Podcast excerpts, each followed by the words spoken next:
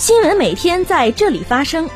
聚焦热点，关注时事。新闻十分报道最真实事件，实时追踪校内外新闻。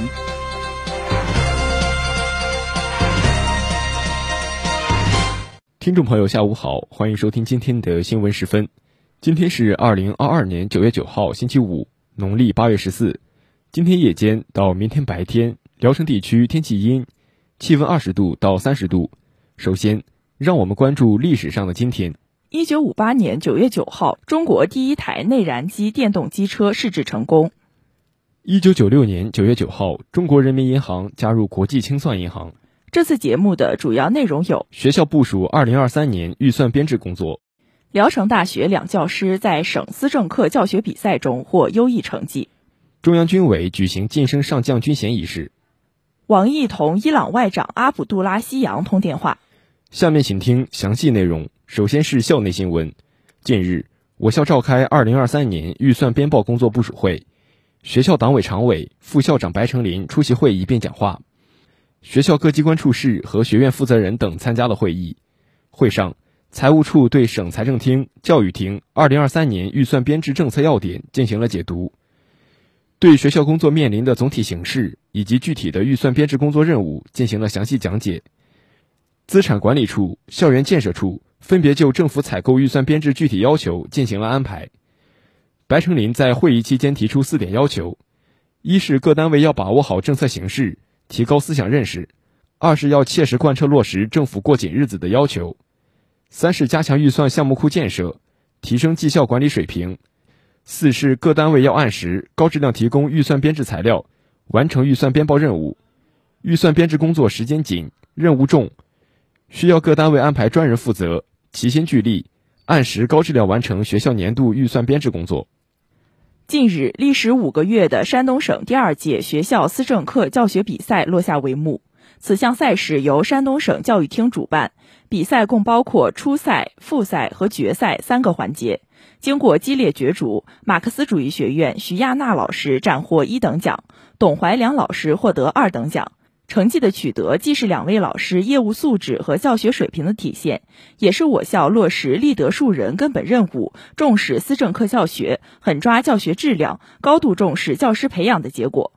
马克思主义学院将继续坚持把讲深、讲透、讲活思政课作为首要任务。不断加强思政课教学研究和改革，优化课堂教学，提升思政课的感染力和亲和力，解决好真学、真懂、真信、真用的问题，切实增强大学生思政课获得感。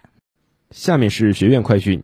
九月七号，历史文化与旅游学院举办二零二二届学生组织主要学生干部述职报告会，院党委副书记卢庆红，团委书记石小涵。辅导员具国运等人及部分学生组织成员参加。述职报告会议期间，各部门和中心负责人总结反思工作成效，依次进行述职报告。本次会议的圆满举办，昭示着学院学生组织工作的圆满完成，也为未来学生的工作指引了新的方向。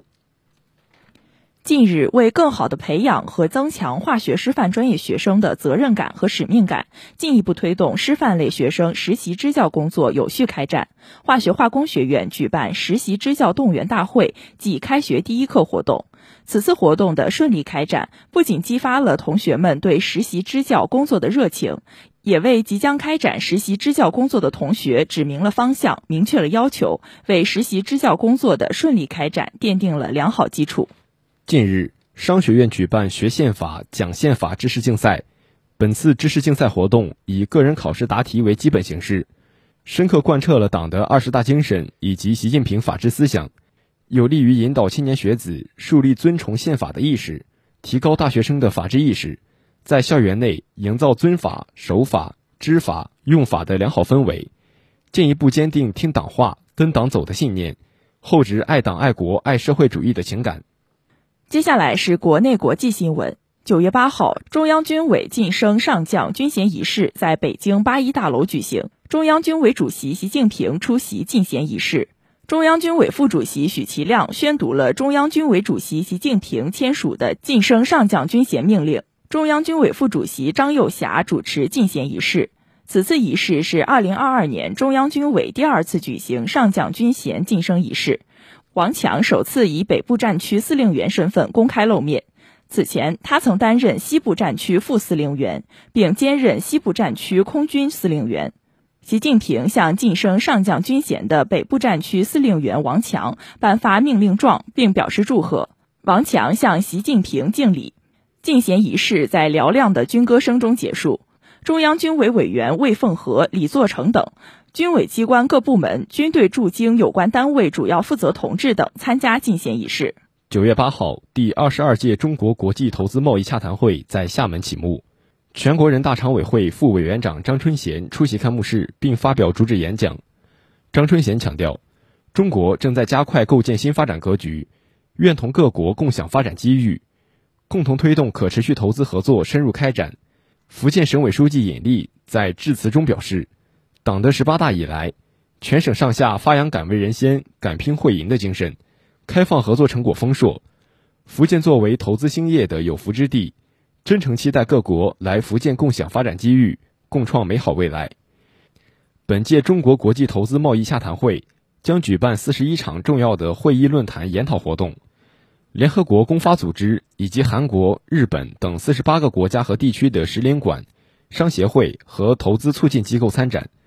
国内的二十六个省、自治区、直辖市参展。九月八号，第三届潍坊发展大会在世界风筝之都潍坊开幕，来自海内外的潍坊籍两院院士、高层次人才以及科教。金融、工商界等领域知名人士以面对面加平对平的方式共叙乡情、共谋发展。潍坊市委书记姜敦涛作主旨演讲时表示，营商环境是城市发展的硬核实力。未来几年，潍坊将以倾城之力优化营商环境，让极简服务机制、极优服务平台、极细服务流程、极速服务效率、极致服务体验的五级服务，成为潍坊发展生态的超级 IP。本届大会以“回家续乡情，共谋新发展”为主题，围绕人才引领、产财融合发展，还将举办潍坊市高层次人才服务联盟成立大会等五个平行活动。九月八号，中国国务委员兼外长王毅应约同伊朗外长阿卜杜拉希扬通电话。王毅表示，在两国元首引领下，中伊关系呈现全面发展势头，无论国际形势如何变换。中方都将按照两国元首壁画的方向，毫不动摇发展对伊关系，持续拓展各领域务实合作，加强在国际和地区事务中的协调配合，推动中伊全面战略伙伴关系取得新进展。阿卜杜拉希扬预祝中国共产党第二十次全国代表大会成功召开，并就四川泸定地震向中方表达慰问。阿卜杜拉希扬表示，伊朗系同中方保持高层交往，深化农业等领域务实合作。加强国际和地区事务中的沟通协调，推动伊中关系不断向前发展。一方支持习近平主席提出的全球发展倡议和全球安全倡议。九月八号，乌克兰总统泽连斯基当天与到访基辅的美国国务卿布林肯举行了会谈。在会谈中，泽连斯基表示，布林肯的访问是重要信号，表明了美国对乌克兰的支持。他对此表示感谢。乌克兰总统府随后发布消息称，泽连斯基与布林肯在会谈期间讨论了美国政府进一步增强对乌克兰军事援助的前景，强调了正式启动租借法案的重要性。此外，双方还讨论了扎波罗热核电站的局势。泽连斯基强调，使用所有可用机制来确保实现扎波罗热核电站非军事化的重要性。他同时表示，希望继续在国际货币基金组织和世界银行框架内进行有效合作，并希望美国在协助乌克兰实现快速复苏中发挥主导作用。